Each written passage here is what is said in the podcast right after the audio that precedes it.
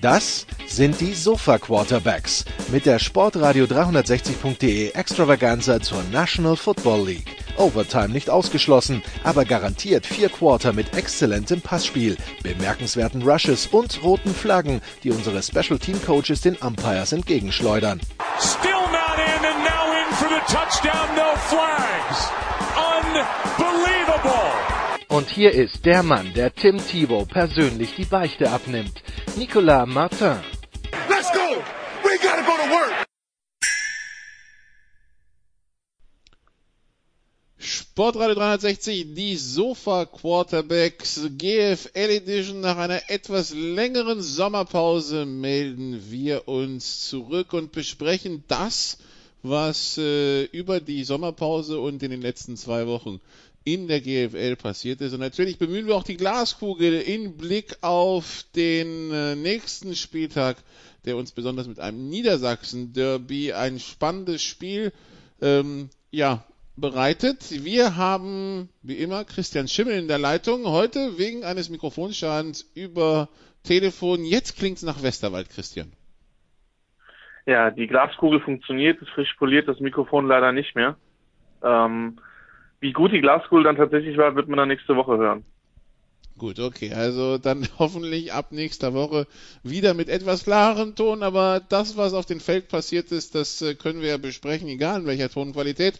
Ja, es ist viel passiert in der GFL und wir fangen vielleicht mal im Süden an, wo wir, bevor wir uns in die Sommerpause verabschiedet hatten, quasi gesagt hatten, gut, da ist ein Überlebensspiel zwischen Ingolstadt und Allgäu. Wer das gewinnt, alles gut. Wer das verliert, oje, oje. Jetzt schauen wir ein paar Wochen später auf die ganze Geschichte. Wir stellen fest, die Allgäu Comets sind inzwischen auf Platz 5 der Tabelle. Die Ingolstadt Dukes sind inzwischen auf Platz 6 der Tabelle und äh, um den letzten Tabellenplatz kloppen sich fröhlich München und Kirchdorf. Was ist passiert? Die Comets haben gegen Ingolstadt das Rückspiel verloren mit 10 Punkten und damit auch den direkten Vergleich und damit war klar, hey, die, die, die Comets müssen wieder punkten, weil sonst wird's schwierig. Und zu dem Zeitpunkt war die allgemeine Einstellung, naja, punkten könnte eine abenteuerliche Geschichte werden. Aber dann kam Stuttgart und Stuttgart wurde zweimal bezwungen.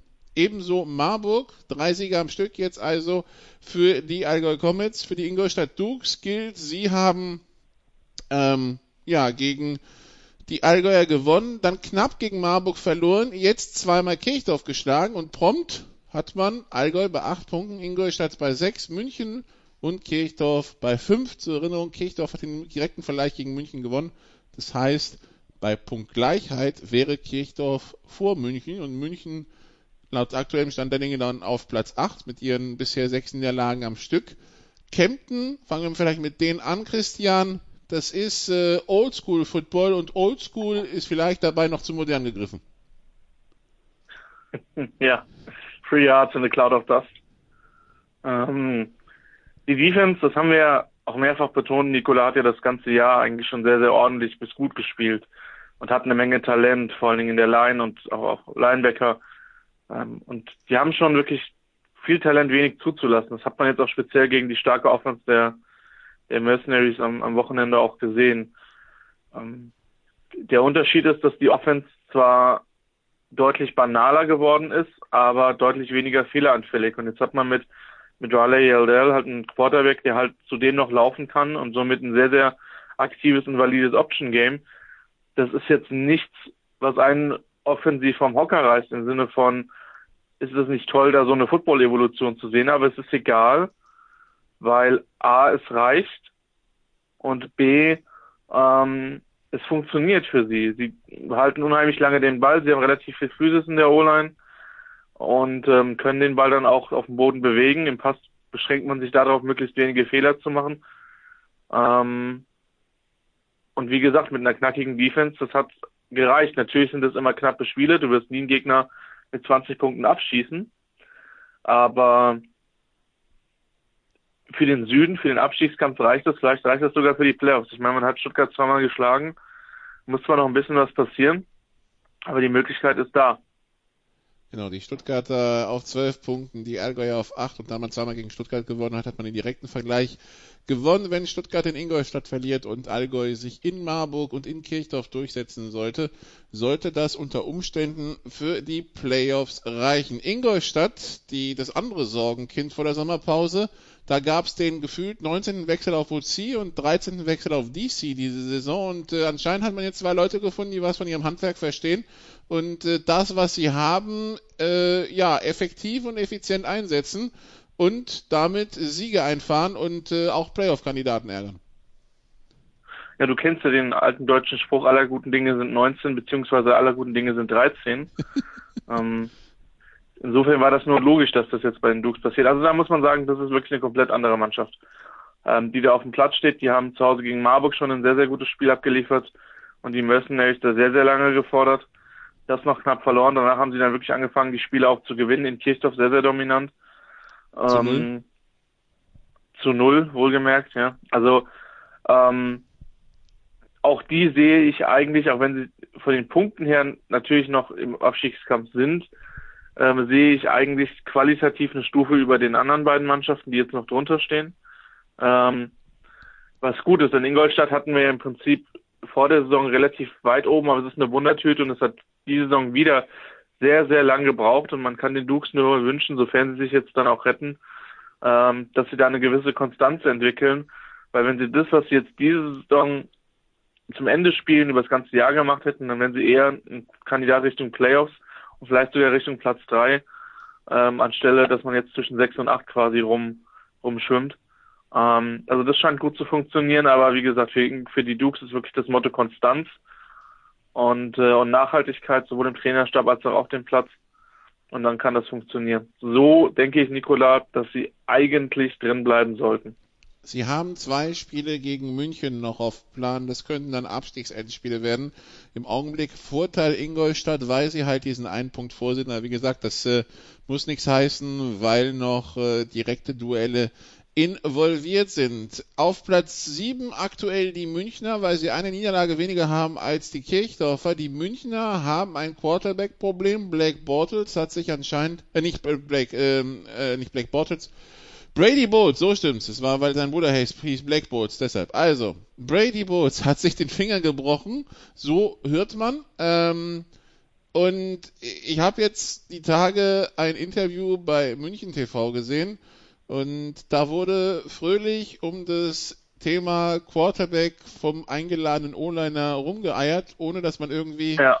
groß rausfinden könnte, wie es aussieht. Aber so, so, wie, so wie er sich gedrückt hat, haben wir das Gefühl, dass Jari Koperski dann doch vielleicht ein bisschen öfter ran muss, als äh, vielen Cowboys äh, in dieser Situation vielleicht lieb ist. Das könnte dem einen oder anderen Bauchschmerzen verursachen.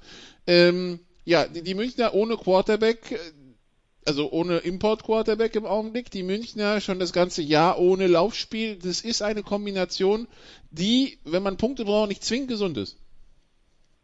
Nee, und wie gesagt, auch ich habe das, auch ich habe diesen Bericht gesehen ähm, und bin da da aber nicht nicht wirklich schlauer rausgegangen, gebe ich offen zu. Ich kann ja auch verstehen, dass man von Seiten von Seiten der der Cowboys A, vielleicht weiß man es nicht und B, kann ich natürlich verstehen, dass du einem Gegner oder möglichen Gegnern bestimmte Informationen auch nicht auf dem Silbertablett servierst. Der Ola, der fühlt sich bei der Frage aber sichtlich unwohl. Das kann ich verstehen. das kann ich schon verstehen, aber äh, das, damit muss man sich halt als Footballteam auseinandersetzen. Gerade wenn man dann entsprechend in dem Bereich eine Verletzung hat. Und für uns ist es schwer vorherzusagen. Die, du, die äh, Cowboys waren mit Bowls eigentlich eine Mannschaft, die wir beide, glaube ich, besser gesehen haben, die zum Anfang, Mitte der Saison unglaublich viele Chancen auf Siege haben liegen lassen. Jetzt auch noch durch den verlorenen direkten Vergleich gegen Kirchdorf schwer unter Druck sind. Also jetzt haben sie ein sehr, sehr schweres Auswärtsspiel am Wochenende in Marburg. Ähm, sieht momentan nicht so gut aus für die Cowboys. Wenn Bowles zurückkommt, traue ich ihnen dadurch dass mindestens einen Sieg gegen, ähm, gegen Ingolstadt zu. Ähm, ich glaube, dass sie auf dem Level spielen können. Aber daran hängt es im Moment. in Frankfurt hätte man unter Umständen ein Unentschieden, also ein Unentschieden wäre nicht ganz unverdient gewesen. In Stuttgart hätte man gewinnen können, in Kirchdorf hätte man gewinnen können. Das Rückspiel gegen Stuttgart, das war Mitte Juli, das muss man jetzt auch nicht unbedingt verlieren. Ähm, ja, und ja. Äh, da reden wir dann halt über einen Unterschied von sieben Punkten und sieben Punkte, fünf plus sieben ist zwölf, zwölf wäre eine Playoff-Position. Ne? Also das ist schon übel, was ja. wir liegen gelassen haben. Ja, und selbst wenn du nur die Hälfte der Punkte holst, also selbst wenn du nur dreieinhalb holst, bist du relativ safe aus dem Abstiegskampf draußen. Ja. Und äh, das also das Problem bei den Cowboys. Und dann haben wir noch die Kirchdorfer, die jetzt äh, bis auf dieses zu Null gegen die äh, Ingolstädter, ja, ich meine, es ist jetzt nicht so, dass sie untergehen und dass sie nichts haben. Madison Mangum, der neue Receiver, den sie haben, der macht weiterhin seine Touchdowns. Aber auch hier bei Kirchdorf gibt es vielleicht das ein oder andere Spiel, was nicht hätte unbedingt so laufen müssen. Also ich meine, als man Marburg zu Gast hatte, das war durchaus enger, als es das 28-41 am Ende vielleicht vermuten lässt. Ähm, ja, ja, jetzt hat man auf, auf dem Plan einmal zu Hause gegen Frankfurt und einmal zu Hause gegen Kempten. Gegen Kempten müssen Punkte her. Und das würde dann schon quasi, äh, das, das wäre dann schon ein übler Schlag ins Kontor für München. Gegen Frankfurt wird schwer. Ja. Genau, also gegen Frankfurt dürfte im Normalfall wenig schiefgehen. Ähm, es sei denn, dass dann irgendwie massig Spieler geschont werden würden. Ähm, das kann man nicht beurteilen, weil das unter Umständen zum Zeitpunkt ist, wo es dann vielleicht für die Universe nicht mehr ganz so viel geht. Aber ich weiß halt auch, so wie ich die, die, die Coaches im, im Stab kenne, und ich meine, auch da gab es jetzt eine Veränderung bei der Universe, ähm, glaube ich, dass sie eher durchspielen wollen.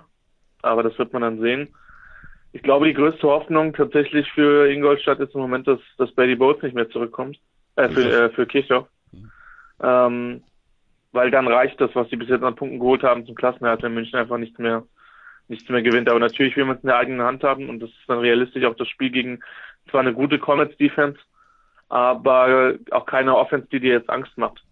Und deswegen, das wird dann spannend zu sehen sein, ob man sich dann in dem Spiel nochmal aufraffen kann. Ich glaube, das Niveau haben die Wildcats aber sie müssen es halt tatsächlich in einer gewissen Konstanz auf den Platz bringen. Oder halt entsprechend hoffen, dass München, dass München keine Punkte mehr holt und im Worst Case dann halt versuchen, die Relegation zu gewinnen.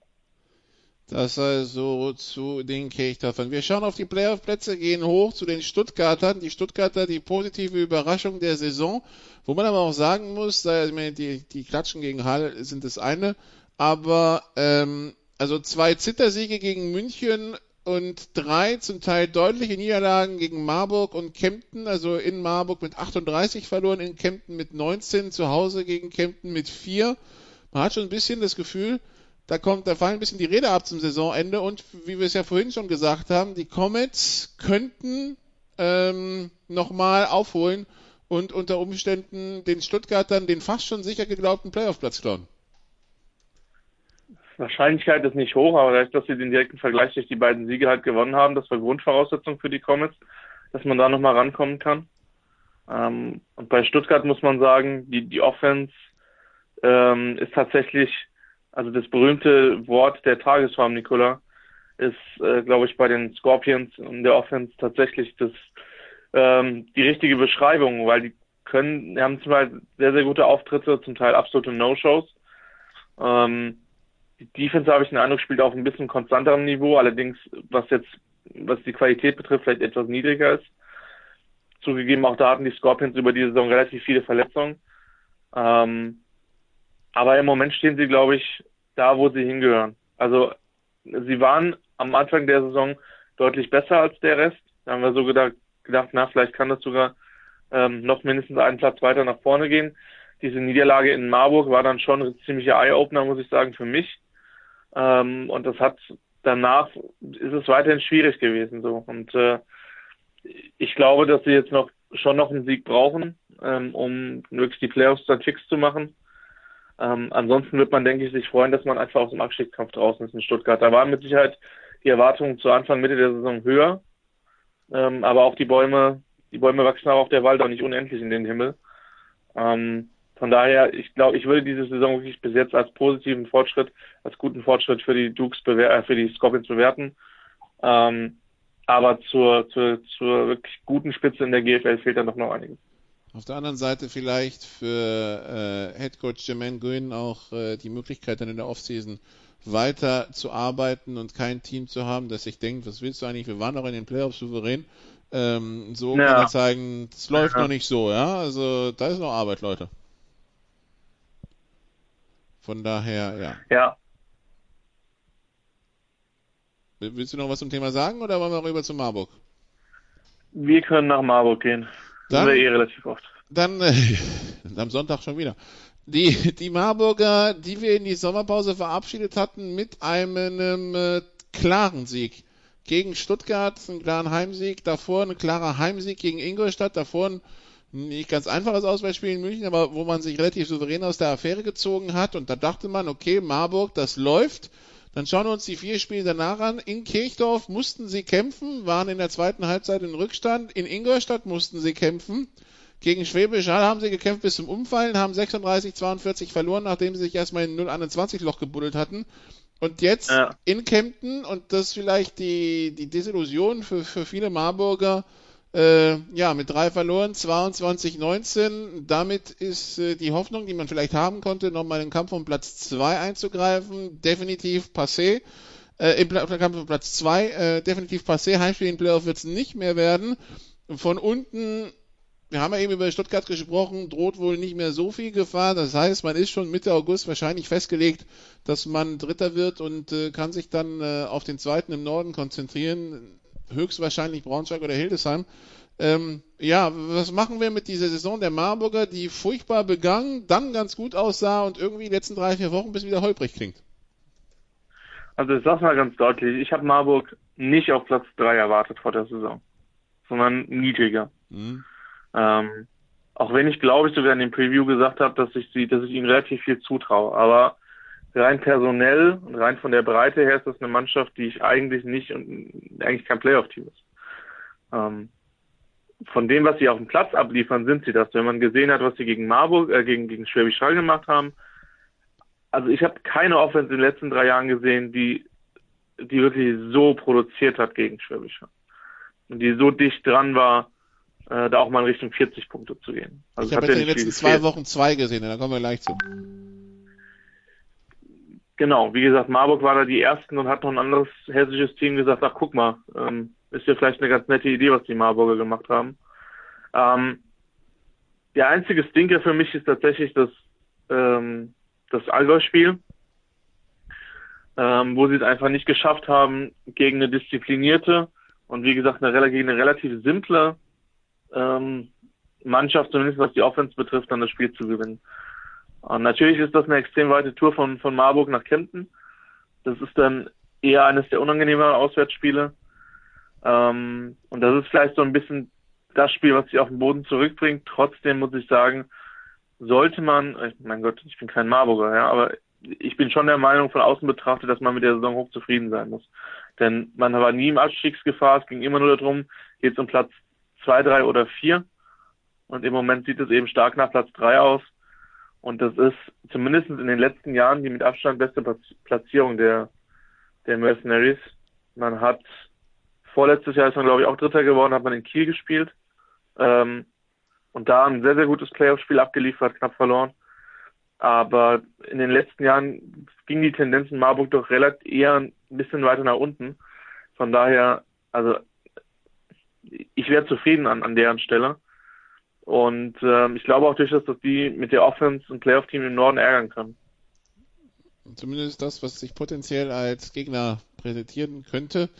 Das ja. äh, auf jeden Fall, weil das hat ein paar Defizite in der Defense. Es könnte ein absoluter Shootout werden, wenn das, wenn es das Spiel wird. Ähm, da kommen wir beim Norden leicht zu. Wir schauen jetzt also auf die Teams, die sich höchstwahrscheinlich die, die Heim-Playoff-Plätze untereinander ausmachen werden. Also eins auf jeden Fall, das steht ja schon fest. Und dann das zweite, die Frankfurt Universe, Christian, die ähm, ja einen bösen Schädelbruch erlitten hat beim 0 zu 31 im Heimspiel gegen Schwäbisch. Ich, ich glaube, das braucht man nicht diskutieren, da warst du ja auch dabei äh, sich ja. seitdem punktuell verstärkt hat. Anthony Mangou, französischer Receiver äh, von Flash de la Courneuve über die Purdue Boilermakers, äh, wo er Starter war in der Big Ten, dann ins Camp der Eagles gekommen. Letztes Jahr fiel den letzten Cut zum Opfer. Jetzt in, äh, in Frankfurt, äh, der scheint der Offense einen Boost gegeben zu haben.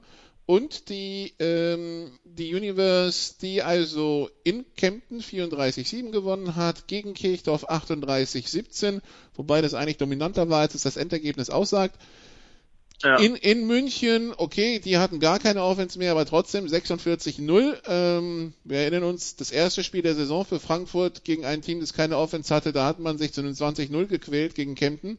Und dann in Schwäbisch ja. Hall am vergangenen Sonntag das Spitzenspiel und ganz ähnliches wie, wie die Woche davor in Marburg. Ähm, die, die Haller ähm, sehen erstmal wie der sichere Sieger aus und dann kommt Frankfurt ins Spiel und knallt den Hallern 34 Punkte rein mit einem ähm, Steve Cluley, der 35 von 50 für 441 Yards, zwei Touchdowns, zwei Picks an den Mann bringt. Ähm, Anthony Brooks 130 Yards Receiving, George Robinson 96 Yards Receiving, Maungu 5 Catches, 44, ein Touchdown, 17. Ähm, ja, natürlich, die Defense hat ein kleines Problem mit Nate Robitaille. Fünf Catches für 200 Yards und drei Touchdowns. Das hat man jetzt auch äh, adressiert. Jamari Milligan, letztes Jahr noch DB bei den Dresden Monarchs, wird ab sofort für Frankfurt auflaufen. Also man sieht, die Budgeteinschränkungen bei Frankfurt führen dazu, dass man erst nach und nach die, die Import-Player dazu holt und quasi nur für die letzte Saisonphase, also für die Playoffs. Wenn der allerdings einschlägt, Christian, dann äh, haben die Frankfurter nicht nur vielleicht eine Defense, die langsam an das rankommt, was sie letztes Jahr hatten, aber im Unterschied zu, zu den vorherigen Jahren scheinen sie auch eine funktionierende Offense zu haben. Also das kann jetzt in der Tat sehr spannend werden. Ähm, ich hatte die Frankfurter Mitte der Saison eigentlich ausgeschlossen als German Bowl Kandidat. Wenn man jetzt sieht, was sie in Hall gemacht haben, muss man sie wieder dazu zählen. A, ich habe ein großes Vertrauen in die Defense ähm, und ein großes Vertrauen, dass da entsprechend viel richtig gemacht wird und funktioniert. Zumal, man darf nicht vergessen, sie haben den Milligan ja nur geholt, weil sie das ganze Jahr quasi nur mit einem A in der Defense gespielt haben. So. Und ähm, jetzt kommt halt eben der, der zweite dazu. Und jetzt hat man eben, ähm, jetzt hat man eben ihn und man hat Lowry. Und das wird dann schon Spaß, spaßig, weil die beiden können die beiden besten Receiver ähm, der, des Gegners auch relativ rausnehmen. Also das, das ist jetzt schon die interessante Komponente. Mahungu gibt dem Team in der Offense natürlich nochmal eine weitere Dimension mit seiner Größe, mit seiner Physis. Ähm, und man darf auch nicht vergessen, dass ja auch Andrew Ness noch nicht so lange da ist, der amerikanische O-Liner. Und Sebastian Samuel also, war die Hinrunde verletzt, kommt jetzt langsam wieder rein. Das ist ja der Deep Threat für die, für die Frankfurter. Äh, das fällt ja. geradeaus schnell runterlaufen, das kann er. Äh, das ist dann nochmal ja. eine Dimension, die nach und nach wieder besser wird wahrscheinlich. Also das ist ein Team, was wirklich deutlich besser geworden ist und was nicht mehr zu vergleichen ist mit dem Team von vor vier, fünf Wochen. Und ähm, die Universe sollte man absolut auf dem Radar haben, wenn es auch um das Thema German Bowl geht. Man kommuniziert da vielleicht nicht mehr so offensiv wie die letzten Jahre, was ja aufgrund der, der Geschichte aus der letzten Saison verständlich ist, aber rein was das footballerische Talent betrifft, ähm, ist da eine Menge los. Und die Frage ist halt, Nicola, wie wirkt sich jetzt die Veränderungen im Trainerstab aus? Genau, Brian Kader, von dem man sich letzte Woche getrennt hat, äh, beziehungsweise im gegenseitigen Einvernehmen äh, den Vertrag aufgelöst hat, äh, aus äh, privaten Gründen bei Brian Kayla. Die Koordinatoren, die bleiben. Thomas Köstling, der Defense Coordinator, schon seit Jahren bei Universe, ist jetzt der Interims Head Coach. Patrick Griesheimer, der OC, seit diesem Jahr ist auch weiterhin der OC und der scheint halt langsam wirklich so Spielzeug für sich entdeckt zu haben in dieser in dieser äh, Frankfurter Offense, die die er zu Anfang des Jahres noch nicht hatte und äh, diese Frankfurter Offense, die zwischendurch wirklich eine Qual war anzuschauen. Machen wir uns nichts vor, ja, das muss man so ansprechen. Ja. Inzwischen macht Spaß. Macht Spaß, weniger Strafen, das ist mal die eine Entwicklung. Und die andere Entwicklung ist, dass man sich verhältnismäßig viel vom Lauf verabschiedet hat. Du hast jetzt gerade die Statistiken genannt. Äh, 33 von 50, gut, das hat auch damit zu tun, dass man permanent in Rückstand war. Aber nochmal, für mich war das, das Play-Calling eigentlich ohnehin nicht wirklich das Problem in Frankfurt bis dato, sondern wirklich die Execution. Insbesondere auf der Receiver-Position, da hat man jetzt ein paar mehr Möglichkeiten. Und ähm, für mich sind die Universe gefährlich. Also die hat man vielleicht nicht so auf dem Schirm, weil die über einen Großteil der Saison relativ durchwachsene Leistungen gebracht haben, aber wenn sie das, was sie in Hall gespielt haben, permanent auf den Platz bringen, dann wird das nicht, nicht wirklich spaßig in den Playoffs für den, für die Mannschaften aus dem Norden oder gegebenenfalls dann sogar nochmal für Schwäbisch Hall. Also die Frankfurter, die also Platz zwei durch die Niederlage von Marburg in Kempten quasi sicher haben und sich jetzt schon mal auf das Duell gegen einen Norddritten vorbereiten können, von dem wir erstmal noch bestimmen müssten, wer das wird. Das ist alles andere als klar. Einer, der auf jeden Fall weiß, dass er, äh, nachdem er einmal ins Allgäu fährt, nicht mehr auswärts fahren muss bis zu einem eventuellen German Bowl. Das sind die Schwäbischer Unicorns durch den Sieg gegen Frankfurt den Südmeistertitel festgezurrt, weil sie haben jetzt zwölf Siege, können nur noch zweimal gegen Allgäu verlieren, dann würden sie punktgleich sein mit Frankfurt. Und den direkten Vergleich haben sie ja gewonnen. Die Schwäbischer Unicorns, also Südmeister, 6 und seit 46 Spielen ungeschlagen äh, Playoffs inbegriffen, seit 61 Spielen im Süden, letzter Sieger gegen Hull Kempten im Juli 2015, auswärts in Kempten. Ähm, die Unicorns, die jetzt aber zweimal in der vergangenen, in den vergangenen zehn Tagen quasi ein ja, für Beobachter interessantes Gesicht gezeigt haben, nämlich dann so ein, zweimal ein Drei-Phasen-Spiel. Phase 1, ich spiele ich spiel dich an die Wand. Phase 2. Der Gegner zappelt immer noch, äh, gibt Lebenszeichen von sich, aber Schwäbisch Hall mit der Coolness eines Champions sagt, ja, mach mal, ich antworte permanent. Und irgendwann kommt Phase 3, wo Schwäbisch Hall dann doch müde wird und die Adjustments dann nicht mehr so greifen und der Gegner nochmal rankommt. Das war gegen Marburg der Fall, dieses 36-42, das war gegen Frankfurt der Fall, dieses 34-42. Ist das was, wo sich die Haller Sorgen machen müssen oder ist es was, wo vielleicht John Newman sagt, okay, ähm, jetzt haben wir mal ein bisschen unter Stress getestet, äh, die Mannschaft kommt trotzdem gut raus und wir machen ja immer noch unsere 42 Punkte pro Spiel. Ähm, das, das kriegen wir schon gewuppt. Wie siehst du das? Äh, für mich ist es schon ein Sorgenzeichen, weil man das einfach nicht gewohnt ist, dass eine, dass eine Pass-Offense äh, so stark gegen, gegen Hall aussieht. Also Laufen traut sich keiner, braucht auch keiner. Laufspiel wird eh überschätzt. Ähm, zumindest wenn man in den Süden schaut. Ähm, also mir macht das schon Sorgen, weil es gibt auch im Norden zumindest eine, eine sehr, sehr starke Pass-Offense, die den Hallern mal richtig Probleme machen könnte. Ähm, und dass man gegen ein Team wie Marburg, die man, okay, letztes Jahr war das wirklich knapp, da ging es aber auch für, für Haller außer um die Streak, um die Serie, um nichts mehr, ähm, dass man da so viel zulässt und gegen in Marburg sah man defensiv zum Teil echt Shot aus, das muss man wirklich sagen. Also ähm, und auch gegen und auch Frankfurt hat eine Menge, Menge, Menge, Menge Plays gegen die gemacht. Das ist man nicht gewohnt. Und also für mich ist das ein Anzeichen, dass man dieses Jahr nochmal deutlich mehr auf die, auf die Offense baut und sie braucht. Klar, es fehlen einige Leute in der Defense, logisch. Aber ähm, für mich ist das schon ein Warnzeichen und ein Warnsignal.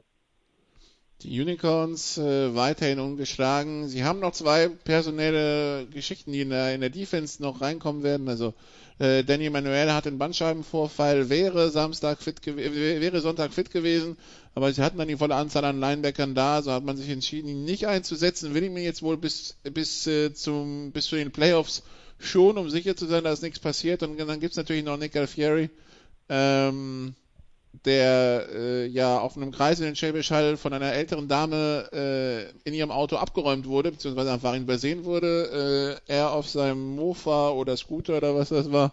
Auf jeden Fall äh, schleppt er ja noch eine Knöchelverletzung mit, wobei inzwischen habe ich gesehen, der Walking Boot äh, ist weg. Also da ist Besserung ja. in sich. Der wird wahrscheinlich in den Playoffs wieder eingreifen können. Und dann ist natürlich die Mitte wieder ganz andere, wenn Nick Carey da wieder steht. Das ist klar. Ja, klar. Dann wird wieder bestraft also, in der Mitte für, wenn, wenn sich da jemand traut, einen Pass zu fangen. Ja, und das ist, das kann dann vielleicht dann schon der Difference Maker sein, aber wie gesagt,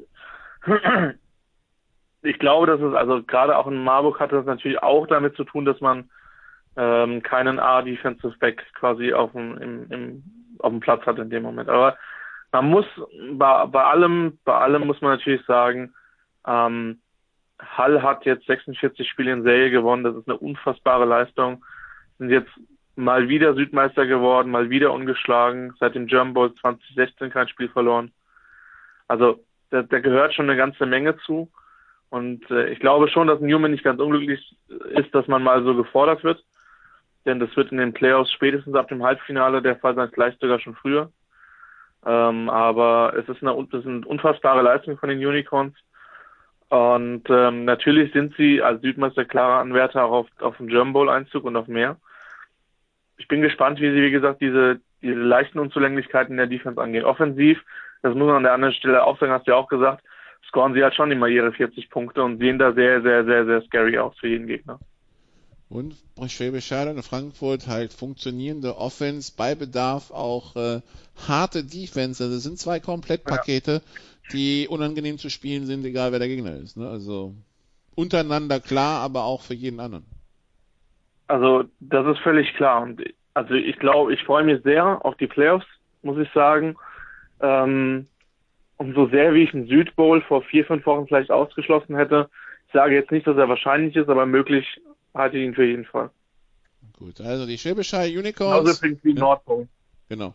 Die Schwäbische Unicorns zum zehnten Mal Südmeister, zum neunten Mal in Folge. Wenn wir schon im Süden sind, dann machen wir den kurzen Abstecher in die GFL 2 und äh, schauen da ganz besonders natürlich auf den Aufstiegskampf. Also wenig überraschend ist Gießen inzwischen abgestiegen. Das war aber eigentlich äh, schon seit Mitte der Saison klar. Also Gießen hatte 0 zu 10 äh, in der Sieg-Niederlagen-Bilanz, also 0 zu 20 Punkte, hat noch zwei Spiele. Darmstadt hat sechs Punkte. Das ist nicht mehr einholbar. Wenn wir auf die Tabelle vorne schauen, dann haben wir die, die vier nicht hessischen Teams auf den ersten vier Plätzen. Ravensburg 12 zu 4, Straubing 12 zu 4, Saarland 12 zu, nee, ähm, Ravensburg 12 zu 4. Moment, jetzt, ich habe die falsche Tabelle offen. Ähm, auf jeden Fall Ravensburg führt nach zwei Duellen, nach zwei Siegen gegen die Saarland Hurricanes. Fangen wir vielleicht mit denen an. Die haben jetzt auch in Straubing verloren. Ähm, und der etwas naive Abstieg vor zwei Jahren ähm, mutiert immer mehr vom kleinen Betriebsunfall zum Dauerzustand, ne? Es wirkt so. Ich meine, man muss natürlich sagen, dass die Hurricanes ein unfassbares Verletzungspech haben. Ähm, das äh, spielt dann schon auch eine Rolle. Die sahen über weite Teile der Saison klar wie die beste Mannschaft aus ähm, im, in der GFL 2 Süd. Ja, und dann kommen wieder diese aus ihrer Sicht dummen Ravensburger, ne, die sie dann tatsächlich zweimal schlagen. Zu, auswärts, das kann man auch als Betriebs Unfall werten, wo sie mehrfach in der Red Zone waren und einfach nicht gescored haben und dann zu Hause, wie gesagt, komplett angeschlagen gewesen und dann entsprechend, ja, dann auch dieses Spiel verloren. Und dann gewinnt halt Ravensburg auch das Duell ähm, gegen Biberach, was für sie ganz entscheidend war. Und ist jetzt wirklich auf Kurs Meisterschaft. Und dann ist die Frage, möchte Ravensburg aufsteigen? Letztes Jahr in, Entschuldigung. Letztes Jahr hatte man das nur in einem von den beiden Relegationsspielen gegen Stuttgart wirklich das Gefühl, muss man abwarten. Also ich glaube, dass man, je nachdem wie angeschlagen München oder Kirchdorf aus der Saison kommen, ähm, nicht chancenlos ist. Egal wer da jetzt aus dem Süden kommt. Ravensburg 14-4, jetzt sagt die richtige Tabelle. Straubing 12-6, Saarland 12-6, Biberach 12-6. Ravensburg, Ravensburg hat den direkten Vergleich gegen Biberach gewonnen. Auch den gegen die Saarland Hurricanes hat den gegen die Straubing Spiders verloren. Ähm, die Wiesbaden, äh, die Ravensburger, die noch in Wiesbaden spielen und zu Hause gegen Darmstadt und Gießen, heißt, äh, also da sollte eigentlich nichts mehr anbrennen, obwohl man zu Hause gegen Wiesbaden verloren hat, aber dementsprechend wird man wach sein, dass das einem nicht nochmal passiert. Und ähm, ja, wenn die Ravensburger ungeschlagen durchkommen, dann sind sie auf jeden Fall Meister. Wenn nicht, müssen sie gucken, was Straubing so macht, weil, wie gesagt, den direkten Vergleich gegen Straubing haben sie verloren. Ähm, das heißt, ja. wenn Ravensburg sie nochmal hinlegt, dann äh, könnte unter Umständen ein anderer, äh, ein anderer sich freuen. Im Augenblick die Tabelle ein bisschen unklar, weil 12 zu 6 und da müsste man quasi, also wenn alle punktgleich am Ende der Saison sind, was glaube ich nicht passieren kann, äh, also zumindest nicht vier, weil bestimmt spielen noch Saarland gegen Biberach oder Straubing gegen Biberach, ähm, also dann müsste man quasi eine Mini-Tabelle unter all diesen Teams bilden, die haben wir noch nicht gemacht, ähm, aber wäre dann auf jeden Fall interessant und dann müsste man gucken, wer rauskommt. Wie gesagt, die Saarland Hurricanes äh, im Augenblick ein bisschen abgeschlagen, weil halt äh, den direkten Vergleich gegen Ravensburg verloren und die müssten quasi hoffen, wenn sich zum Beispiel Straubing nochmal hinlegt, die müssen zum Beispiel hoffen, dass sich Ravensburg zweimal hinlegt und das erscheint dann doch relativ unwahrscheinlich. Ja. ja. Das erscheint in der Tat unwahrscheinlich und ähm, wird normalerweise nicht passieren. Man hat im Football schon andere Sachen gesehen, aber ähm, die Razorbacks sind ja auch klipp und klar mit dem Anspruch gegangen, wieder sehr weit oben mitzuspielen und dem werden sie aktuell gerecht. Und ähm, gerade wenn du dann die beiden Spiele gegen Saarland gewinnst, dann möchtest du nicht den Aufstieg verpassen, weil du dann gegen Mannschaften, die dann doch klar weiter hinter den, in der Tabelle stehen, verlierst. Auch wenn Wiesbaden für mich eine der positiven Überraschungen des Jahres, Jahres ist, weil die schon gezeigt haben, dass sie sehr, sehr gut mitspielen können und dass da wieder ein Aufwärtstrend ist, nachdem man schon relativ lange im Abstiegskampf in den letzten Jahren war. Die Wiesbaden Phantoms, die mit ihrer Mannschaft übrigens in zehn Tagen im Junior Bowl stehen in Schwäbisch Hall gegen die Cologne Crocodiles. Also erfolgreiches Jahr für den Verein Wiesbaden Phantoms ist es jetzt schon. Wir machen eine kurze Pause und dann sprechen wir über den Norden in der GFL und dann noch ein bisschen über die GFL 2. Bis gleich.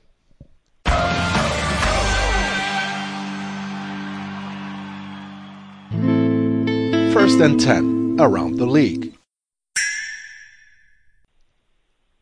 Teil 2 bei den Sofa Quarterbacks GFL Edition. Nicola Martin, Christian Schimmel immer noch in der Besprechung, in der Nachbesprechung zu all dem, was seit der Sommerpause passiert ist. Und äh, wir haben die Düsseldorf Panther, Christian, in eine Sommerpause verabschiedet mit einem Headcoach-Wechsel, den kein Mensch verstanden hat, aber den sie trotzdem durchgeführt haben. Äh, seitdem haben sie ein Spiel gespielt gegen die Dresden Monarchs. Das haben sie erwartungsgemäß hoch verloren. Jetzt kommen noch weitere vier Duelle gegen Potsdam zu Hause, gegen Köln zu Hause und dann noch zweimal Braunschweig. Die Wahrscheinlichkeit, dass sie aus diesen vier Spielen mindestens fünf Punkte holen, erscheint dann doch relativ gering, eben wegen dieses Namens Braunschweig. Ähm, ja, die Panther können sich also voll auf die Relegation fokussieren und die Rückrunde nutzen, da ein paar Sachen anzupassen. Ne? So ist es. Ist für mich auch alles gesagt in dem Moment. Gut, so, die Panther beschäftigen uns wieder damit, wenn die in der Relegation gegen höchstwahrscheinlich Emshorn spielen.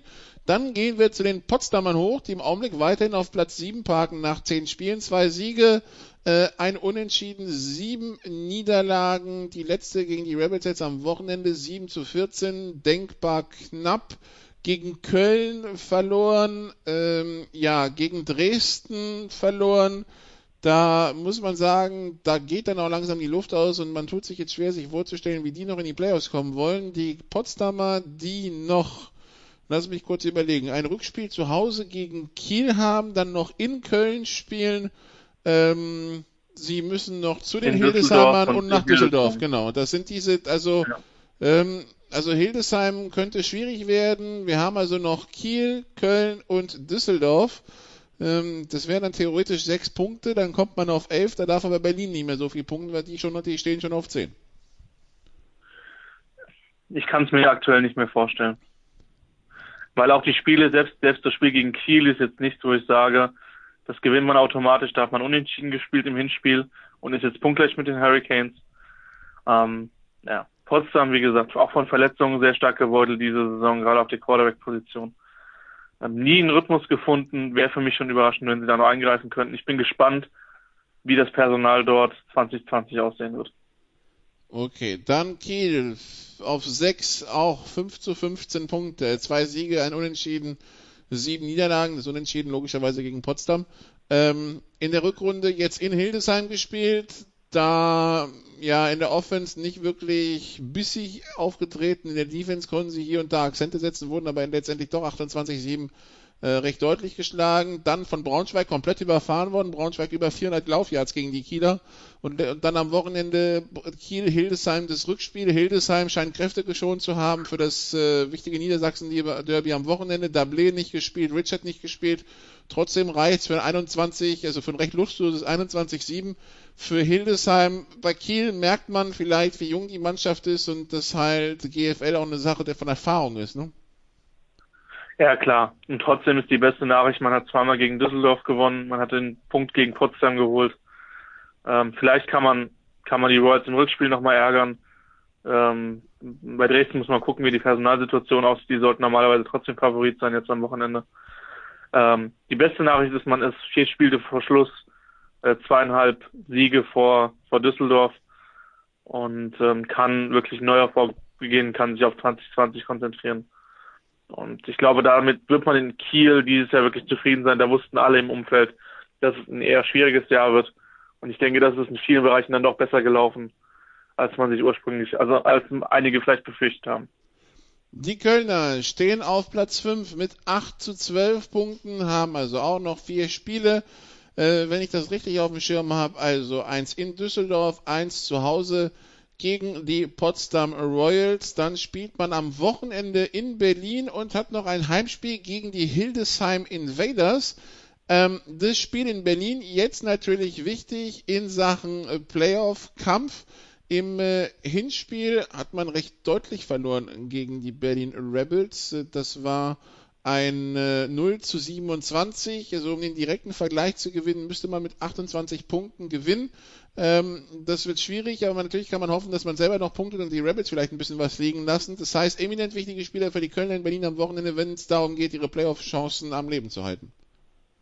Wirkt so ein bisschen nach, nach Playoff-Vorentscheidung die Partie, vor allen Dingen dann, wenn die Rebels das gewinnen sollten.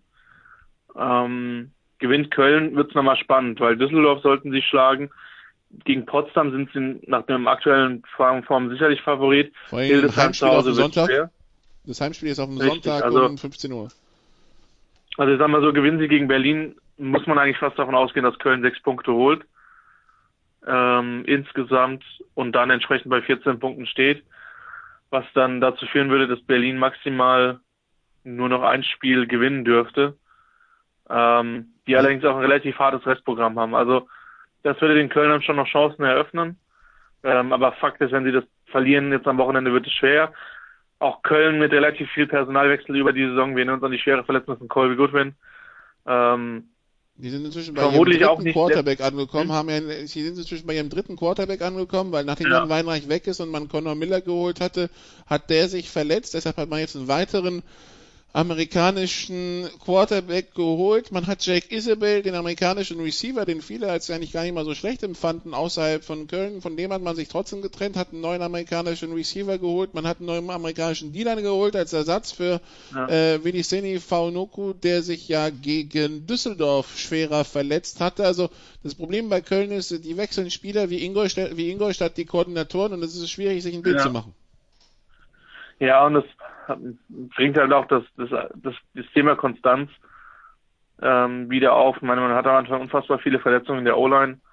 Ähm, vermutlich spielt Köln das dieses Jahr hinter den eigenen Erwartungen, aber wie gesagt, anhand der Verletzungen, anhand der Personalwechsel darf einen das an der Stelle nicht überraschen. Sie haben noch eine Chance auf die Playoffs, dafür aber ist, wie gesagt, ein Sieg am Wochenende Pflicht. Die, wie gut Colby Goodwin war, war, lässt sich übrigens daran messen, dass äh, Colby Goodwin ja seit äh, Anfang Juni nicht mehr gespielt hat. Der ist ja quasi, der ist ja ein bisschen das im, der ist ja Mitte erstes Quarter gegen Düsseldorf ausgeschieden.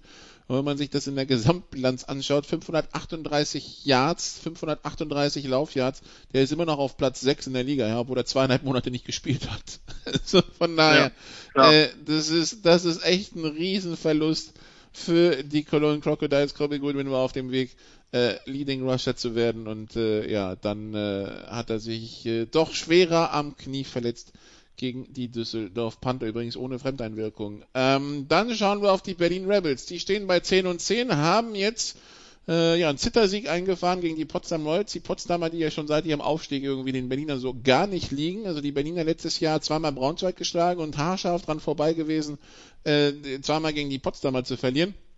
Die Rebels, die jetzt also auf 10 und 10 sind, die Rebels, die äh, deutlich in Braunschweig verloren haben vor ein paar Wochen, dann in Hildesheim äh, vor zehn Tagen erst deutlich im Rückstand lagen in einem Spiel, wo sie nicht so viel schlechter waren, dank Hildesheim dann wieder rankam mit 30-30 und im letzten, in letzter Sekunde 36-30 geschlagen geben mussten. Das heißt, Braunschweig und Hildesheim äh, alle vier Spiele verloren. Der Zug Heimspiel ist abgefahren. Was bleibt, ist die Möglichkeit, äh, natürlich in die Playoffs zu kommen. Die Berliner spielen noch zweimal gegen Dresden. Über Dresden reden wir gleich.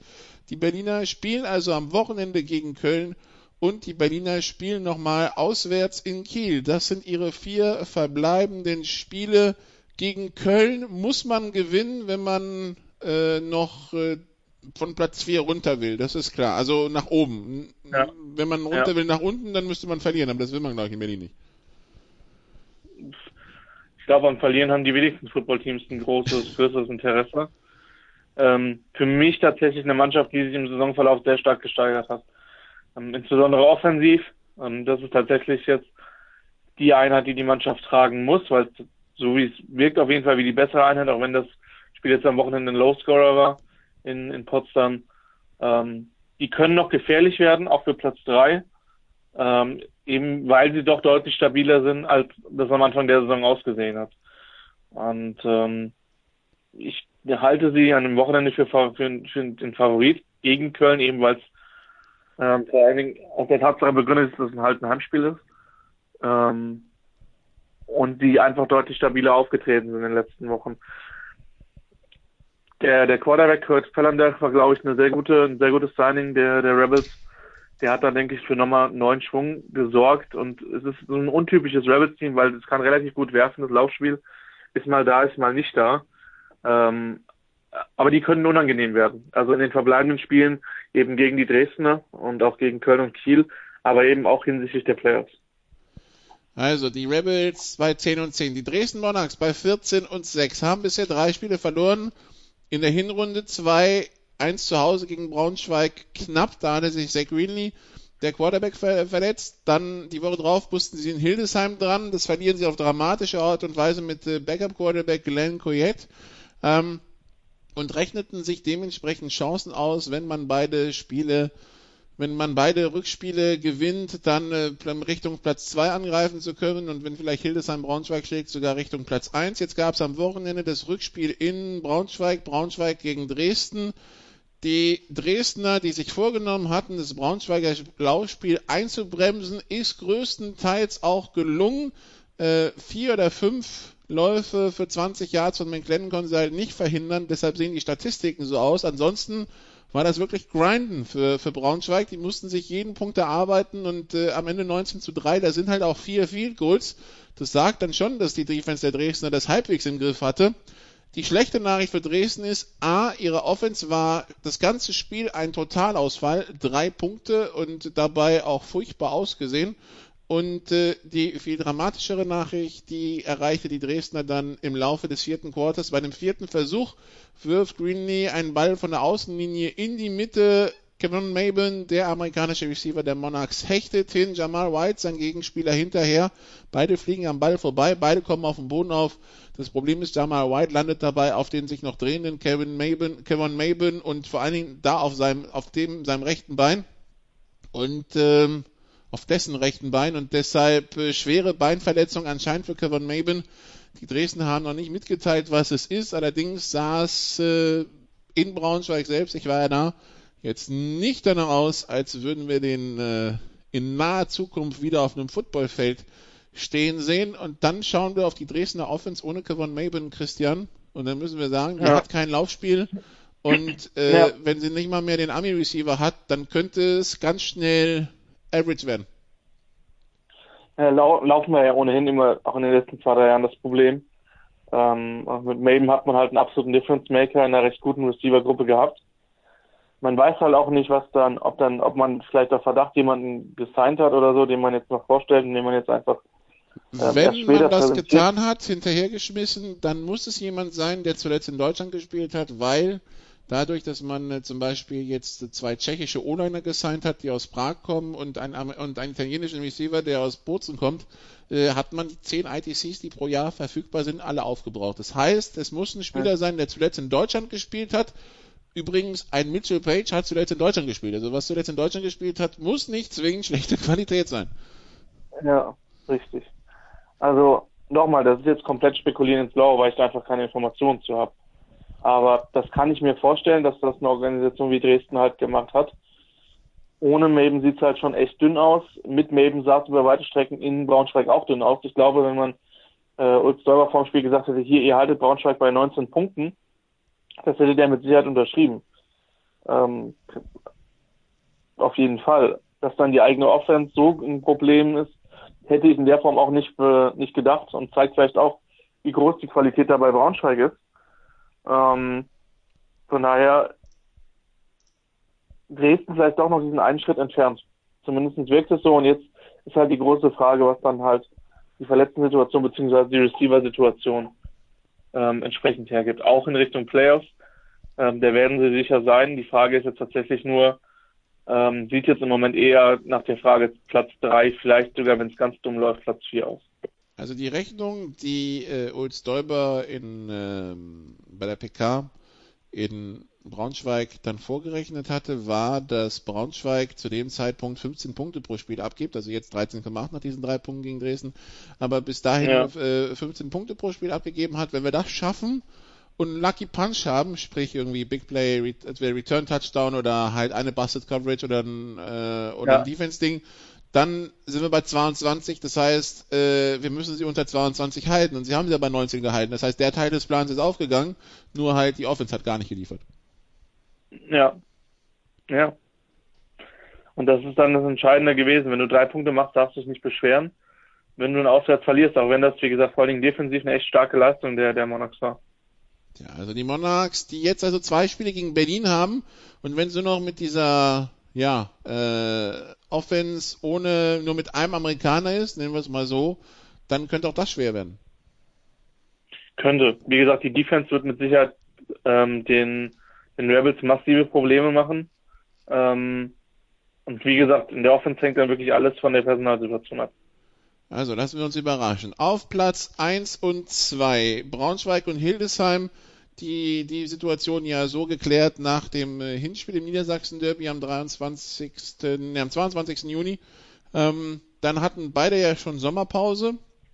Die Invaders, die also dann zweimal Kiel geschlagen haben und einmal die Rebels mehr oder weniger souverän. Man könnte sagen, ein gutes Pferd springt dann vielleicht nur so hoch, wie es muss. Ähm, die, die Hildesheimer, die weiterhin ein großes Strafenproblem haben.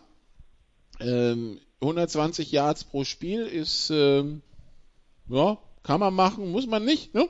Ähm, die Hildesheimer, bei denen sich Jalila Winnie gegen Kiel im Hinspiel den Arm gebrochen hat ähm, und dementsprechend jetzt wahrscheinlich für den Rest der Saison ausfällt, also auch mindestens die reguläre Saison, vielleicht auch die Playoffs. Ähm, dadurch hat man jetzt umgestellt. Sean Richards steht jetzt mehr im Slot Dafür kann Philip Gamble jetzt mehr auf, auf, auf Running Back spielen. Also Philip Gamble ist ja mehr so der, der Brechertyp, den sie bisher vor allen Dingen im vierten Quarter eingesetzt haben, um den Ball zu bewegen, die Uhr runterzuspielen und die Defense kaputt zu machen. Also so quasi so ein Running Back Closer, wenn man die, die Baseball-Assoziation machen will.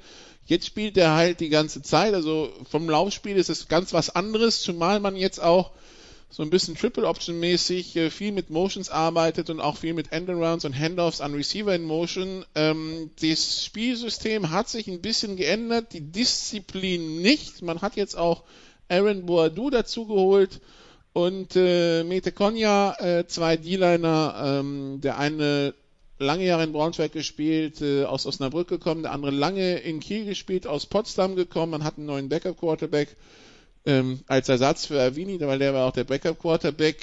Also was da auf dem Platz ist in Hildesheim, Christian, macht ja durchaus Spaß zuzusehen, wenn man sich mal die Flaggen wegdenkt. Die Frage ist halt, reicht das für mehr?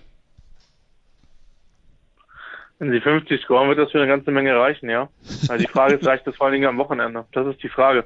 Also ich hatte mal die Prognose, dass sie keine 50 gegen, gegen die Braunschweiger scoren werden ähm, sondern eher in dem Bereich 30 bis 35 würde ich jetzt mal vermuten, maximal.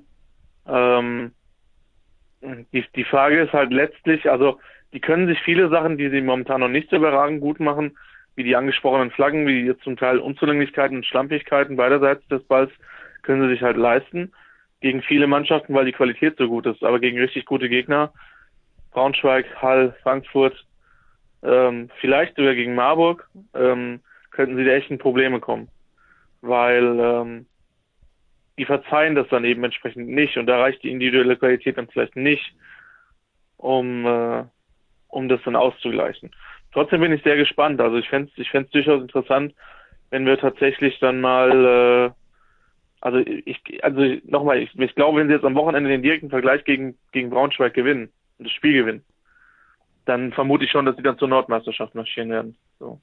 Weil dann denke ich schon, dass man fokussiert genug ist, um, äh, um den, den Nordmeistertitel zu holen. Auch wenn das Spiel ja gegen Dresden noch knapp war und sie noch nach Dresden müssen. Das ist dann so der eine Stein, der dann vielleicht noch massiv dann im Weg liegt. Bei denen kommt es wirklich darauf an, können die vier Quarter konzentrierten Football spielen. Und das haben wir ja eigentlich, Nikola, dieses Jahr noch nicht wirklich gesehen. Selbst in, in Braunschweig waren ja unfassbar viele Fehler dabei. Man muss ja letztlich dankbar sein, dass man nur Mit mit, einer geringen, mit einem geringen Rückstand dann das Spiel verloren hat. Ja, die Hildesheimer, die, wobei die gegen Dresden vor allen Dingen mit diesem laufenden Run, äh, Quarterback Glenn Coyette Probleme hatten. Also wenn ich jetzt Dresden wäre, ja, ich weiß nicht, ob ich ein, ob Ja. ich, ob ich, ein, ob ich, äh, ich habe keinen Receiver ges gesigned, dann rufe ich den Coyette nochmal an und sage, Junge, komm rüber, wir brauchen jetzt Ja. deinen Spielstil, weil mit deiner Laufdimension äh, gibst du wenigstens wieder den Defenses irgendwas, wo sie drüber nachdenken müssen. Ja, was, das hat Greenlee Ja. nicht. Ja. Also so gut Greenlee auch werfen kann, aber ich muss sagen, ich habe Greenlee jetzt zwei komplette Spiele gesehen, sowohl gegen Potsdam, in Potsdam als auch in Braunschweig. Und ich habe bei Ja. Couillette ein Spiel gesehen, das war sein, wo er drei Tage da war und zweimal trainiert hatte, muss ich Ja. sagen, Couillette hat einen besseren Eindruck auf mich gemacht als Greeny. Also, wenn ich Dresden wäre, ich würde Couillette jetzt zurückholen und das mit dem probieren. Ja, genau. Weil, weil ich glaube, ähm, nur, nur Greenlee, das wird auch gegen, gegen Hildesheim dann zu eindimensional. Ja, ja, das ist zu befürchten. So, also die Hildesheimer jetzt am Wochenende, also gegen die New Yorker Lions. Die New Yorker Lions, die äh, weiterhin äh, einen, und das sagt Roy Tomlin ja auch ganz offen, der sagt das auch irgendwie so, als wäre das nicht so ganz der Plan gewesen, aber man hätte sich angepasst. Wir sind ein äh, Run-First-Team geworden, sagt dann Troy Tomlin, wenn man auf die Statistiken schaut. Bei den Lions, sie haben, sie sind für 2000 Yards gelaufen und für 1500 werfen sie. Sie haben ähm, 365 Laufversuche zu 182 Pässen. Also das ist wirklich zwei Drittel Lauf, ein Drittel Pass. Und äh, ja, sie, sie führen ungeschlagen die Tabelle im Norden an. 34-9 gegen die Rebels, 49-21 in Kiel, 19-3 gegen Dresden. Die Ergebnisse in der Rückrunde bisher. Und jetzt halt das wichtige Spiel gegen die Hildesheim Invaders. Und die große Frage, können die Invaders den Lauf stoppen? Und generell die Frage, wenn, wenn Braunschweig dann auf so Teams wie Frankfurt oder Hall trifft, die ja, das wissen wir, keine Teams sind, die es gerne sehen, dass du gegen sie läufst und komplett was Ja. dagegen haben, kann Braunschweig dann werfen? Diese Frage bleibt weiterhin die große Unbekannte dieser GFL-Saison 2019. Gewinnen sie ein Spiel, wo sie 40 Mal werfen müssen? Also vom Matchup her wirkt es im Moment für Braunschweig echt mies. Also bezogen auf die Südteams. Ähm, ich glaube, dass sie in Hildesheim komplett wieder Ball Control spielen werden, weil sie sagen, ja gut, im Notfall verlieren wir da mit drei, aber das reicht halt immer noch, um Nordmeister zu werden.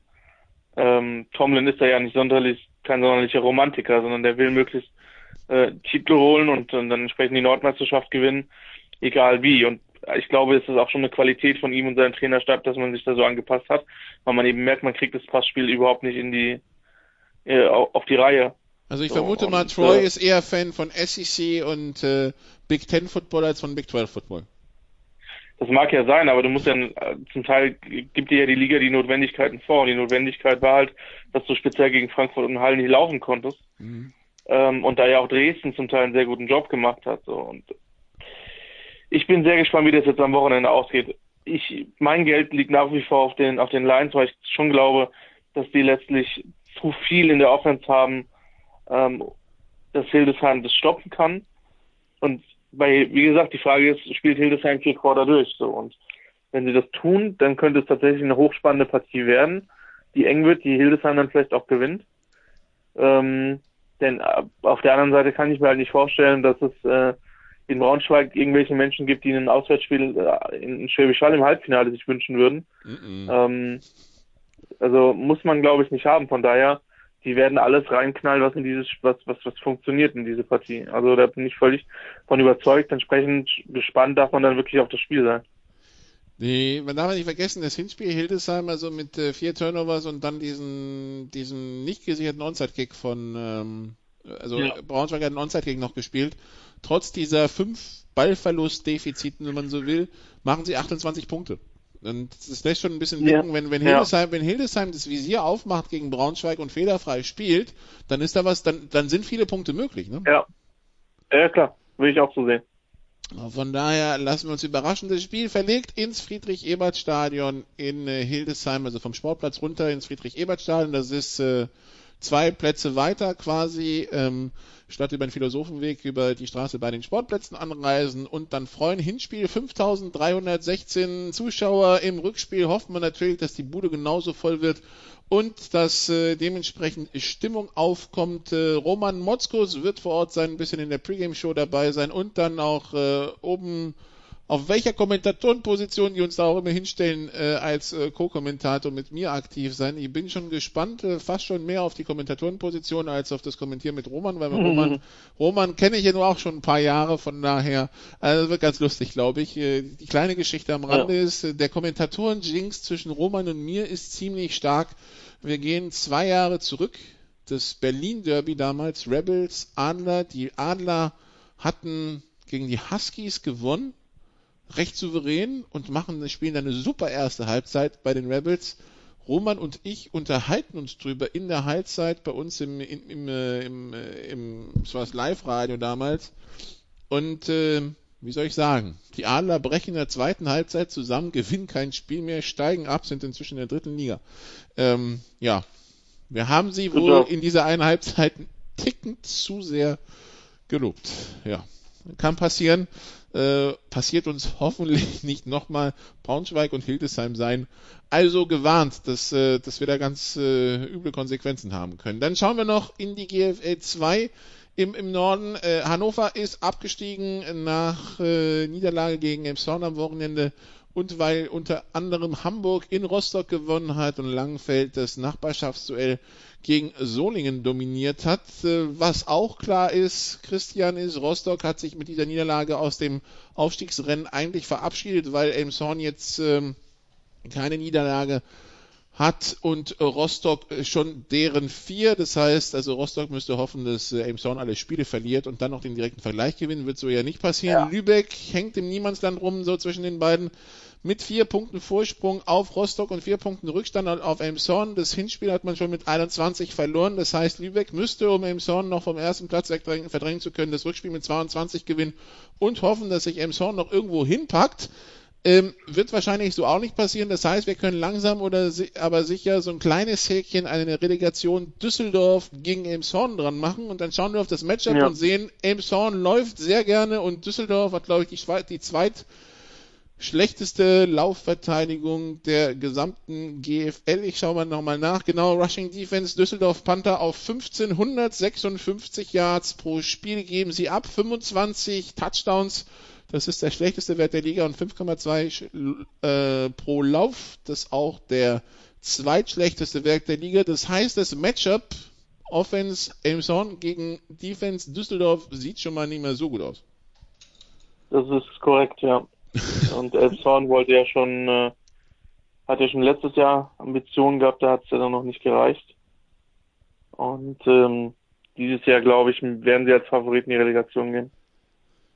Also, dass dann äh, im Oktober, wie gesagt, Elmshorn auf dem besten Weg Meister zu werden in der GFL und äh, die Düsseldorfer auf dem besten Weg Letzter zu werden äh, Meister zu werden in der GFL 2 und die Düsseldorfer beste, besten Weg letzter zu werden in der GFL. So, dann machen wir noch eine kurze Pause und dann machen wir unser Picking Against the Spread. Bis gleich.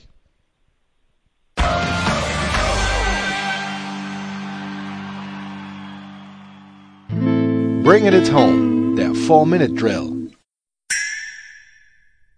Teil 3 bei den Sofa Quarterbacks GFL Edition. Wir sind bei unserem Picking Against the Spread angekommen und weil es in der GFL keinen äh, offiziellen Spread von Las Vegas gibt, vielleicht müssen wir mal Las Vegas anschreiben, dass die das mal irgendwann ja. einführen. Äh, behelfen wir, wir uns, uns einfach dafür einstellen, dass wir die Spreads einfach machen und genau, äh, behelfen uns dafür wir, viel Geld bezahlen. Behelfen wir uns auf andere Weise und nehmen das Football aktuell Ranking für Deutschland und deren Siegwahrscheinlichkeiten in Prozent und konvertieren 5% Siegwahrscheinlichkeit in ein Field Goal und 10% Siegwahrscheinlichkeit über 5% in einen Touchdown. Und dann schauen wir zum Beispiel auf das Duell zwischen den äh, New Yorker Lions Braunschweig und den Hildesheim Invaders und sehen, Braunschweig hat eine Siegwahrscheinlichkeit von 56%. Das wäre also für uns ein Field Goal, also Braunschweig mit 3. Ich sag, dass Hildesheim das Spiel gewinnt, aber mit einem. Also Hildesheim gewinnt das Spiel, aber nicht im direkten Vergleich. Okay, also ähm, ja. Du's? Kann man, kann, kann man sich vorstellen. Ich sehe es total offen, weil also, es hängt davon ab, ob Hildesheim sich so am Riemen reißt in Sachen Disziplin. Tun Ja. sie es, Ja. gewinnen sie, tun sie es nicht, verlieren sie. So, Punkt Ende aus. Also äh, ich glaube nicht, dass wir ein Ja. Spiel von Hildesheim sehen, wo sie keinen Turnover haben und 40 Yards strafen und das gewinnen sie nicht gegen Braunschweig. Dafür sind sie, glaube ich, zu gut. Ähm, Ja. Aber ob das passiert, weiß ich nicht. So, dann schauen wir, äh, also das war die 2 gegen die 4. Dann haben wir Frankfurt Universe, die 3. Die spielen äh, zu Hause am Sonntag gegen die Stuttgart Scorpions. Die 8, Frankfurt Universe, 78% Siegwahrscheinlichkeit. Das heißt, wir sind also bei zweieinhalb Scores, wir sind also bei 17. Würde ich mindestens mitgehen. Frankfurt sieht momentan deutlich besser aus. Auch das war ein Spiel, was irgendwie vor sechs Wochen deutlich besser aussah als jetzt. Ja, wenn man sich bedenkt, also Stuttgart, Stuttgart will ja gerne laufen, das ist gegen Frankfurt so ein Ding. Ähm, jetzt, äh, also Cooperwood wird dann von Lowry gedeckt und äh, der zweitbeste Receiver, wer auch immer, wahrscheinlich, wo sie wieder zwischen wechseln werden, wird dann von wahrscheinlich Milligan gedeckt und ja, viel Spaß, ne? Ähm, Ja, äh, ich fürchte auch, das äh, wird deutlich. Das äh, ja. sieht schlecht aus für Stuttgart. Dann die, also warum wir Schwäbisch Hall die 1 ausgelassen haben, die haben erstmal zwei Wochen Pause jetzt, bis sie erstmal wieder erst bis sie erst gegen, gegen die Comets spielen. Deshalb äh, Schwäbisch Hall außen vor. Äh, dann haben wir Dresden, die 5, die haben Kiel zu Gast am Sonntag. Äh, die, Sieg, die Wahrscheinlichkeit des Football Aktuell Rankings äh, berechnet natürlich nur anhand von Ergebnissen und nicht anhand von Personalsituationen und hat deshalb die Dresdner im Augenblick auch bei 77 Prozent. Das heißt, wir werden wieder bei plus 17. Plus 17. Ja, Das Problem ist halt, ich, ich, ich, ich traue der Kieler Offense nicht. ja. Ja, das ist, Der, glaube der ich. Perica ist zwar ein guter Quarterback, der hat, der hat aber so null Hilfe von seiner O-Line. Das Laufspiel, Ja. ähm, also Julian Amper hat ja anscheinend aufgehört, von daher äh, nicht mehr dabei. Friedhof Richter äh, soll es jetzt äh, soll es jetzt machen. Ähm, also das Laufspiel schon das ganze Jahr eine Baustelle in Kiel, wie auch in Dresden. So und dann ist es halt Duell der Quarterbacks und ich weiß nicht, da kriegt glaube ich, da kriegt glaube ich Perica mehr Druck als Dresden, als äh, als Greeny. Ja. Ja, vermute ich auch. Von daher kann ich mir schon vorstellen, dass Dresden das, das gewinnt. Aber das ist ganz schwer zu beurteilen, kommt halt auf die, auch auf die Personalsituation an. Aber ich kann mir nicht vorstellen, dass sie das Spiel verlieren. Und 17 ist immer relativ viel, aber könnte drin sein, ja. Dresden die 5 gegen Kiel die 10. Dann haben wir Berlin die 6, die haben Köln zu Gast die 12 am Sonntag um 15 Uhr. 75% Siegwahrscheinlichkeit, also auch 17. Das wird unsere Lieblingszahl am. Wochenende. Ich ja, ich glaube, Berlin gewinnt es, aber es ist mit zu viel. Sieben oder so, sechs bis sieben. 6 bis 7. Dann die Marburg Mercenaries, auch am Sonntag. Da werden wir dann zugegen sein. Die 7 gegen die Munich Cowboys, die 11. Äh, Siegwahrscheinlichkeit 70%. Da würde ich sagen, wir müssen es mal splitten zwischen es spielt ein Import-Quarterback und es spielt keiner. Spielt einer, gehe ich drunter, spielt keiner, gehe ich sowas von rüber. Ja, würde ich genauso unterschreiben. Also München mit Bowles hat auf jeden Fall die Chance, ähm, in Marburg mitzuspielen. Das haben sie in, in München auch gezeigt. Ohne ihn oder ohne Import Quarterback. Dürfte da relativ wenig funktionieren. Gut, dann haben wir die Potsdamer, die auswärts nach Düsseldorf fahren. Und wie schlecht so eine Potsdamer Saison dann auch laufen kann, sieht man daran, dass der Computer denen gar nichts mehr zutraut. Sie fahren nach Düsseldorf mit einer Siegwahrscheinlichkeit von 64 Prozent. Das heißt, wir sind gerade mal so zwischen 7 und 10. Ja, 10, 10 bis 14 sollten es dann normalerweise schon sein. Wenn dann noch ein Rest auch Motivation in Potsdam vorhanden ist. Ja, das, das hoffen wir mal für, für die Jungs da. Dann haben wir Allgäu, die 13, die fahren zur 19. Äh, Allgäu 53 Prozent, also das ist äh, 0 bis 3, also quasi Picken. Ja, ich sehe da die Comets vorne, aber halt genauso irgendwie mit zwei, drei Punkten in einem furchtbar hässlichen Footballspiel. Ähm, ich glaube, Kirchdorf braucht zwei, drei Big Plays von Magnum, die idealerweise in Touchdowns enden. Ich glaube schon, dass die Defense von Kirchdorf Allgäu containen kann. Äh, das denke ich schon. Äh, und dann geht es halt darum, also ich so irgendwie so ein 7 zu 6 oder ein 10 zu 7 oder 10 zu 9 halte ich dafür einen absolut realistischen Score. Die Schwäbische Unicorns sind spielfrei, die Ingolstadt Dukes sind spielfrei. Ansonsten alle anderen Teams, wenn ich das richtig auf dem Schirm habe, im Einsatz. Äh, von daher, ja, ein voller Spieltag in der GFL, den Sie wie gewohnt verfolgen können im Livestream.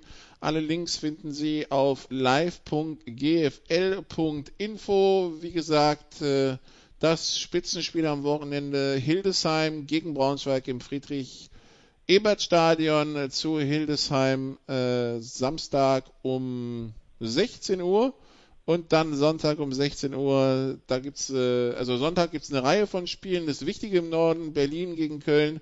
Wir sind dann bei Marburg gegen München vor Ort uns zu hören. Und dann äh, sprechen wir uns nächste Woche wieder, Christian. Dann hoffentlich mit dem Mikrofon und keinem Telefon. Und genau. äh, ja, äh, viel Spaß in der GFL am Wochenende, liebe Hörer. Viel Spaß, äh, Christian. Dann äh, wünsche ich uns hoffentlich in Marburg und kein einseitiges 60 zu 3 oder so. Und äh, ja, ja äh, die GFL wird spannend. Es sind noch vier Wochen reguläre Saison. Es äh, lohnt sich, es zu verfolgen. Wie gesagt, die Möglichkeiten sind divers. Folgen Sie auch der German Football League auf Facebook, Twitter oder Instagram. Danke Christian, äh, danke liebe Hörer, bis zum nächsten Mal. Ciao. Das waren die Sofa Quarterbacks mit der Extravaganza zur National Football League auf Sportradio 360.de. Wenn Sie Fragen, Anmerkungen, Gegenbeispiele haben, schreiben Sie uns entweder auf unserer Facebook-Seite über unseren Twitter-Account at sportradio360 oder direkt an steilpass at sportradio360.de. Great job, guys! Und versäumen Sie nicht unsere nächste Big Show jeden Donnerstag neu auf www.sportradio360.de. One day at a time. Keep getting better as a football team and we'll see what happens.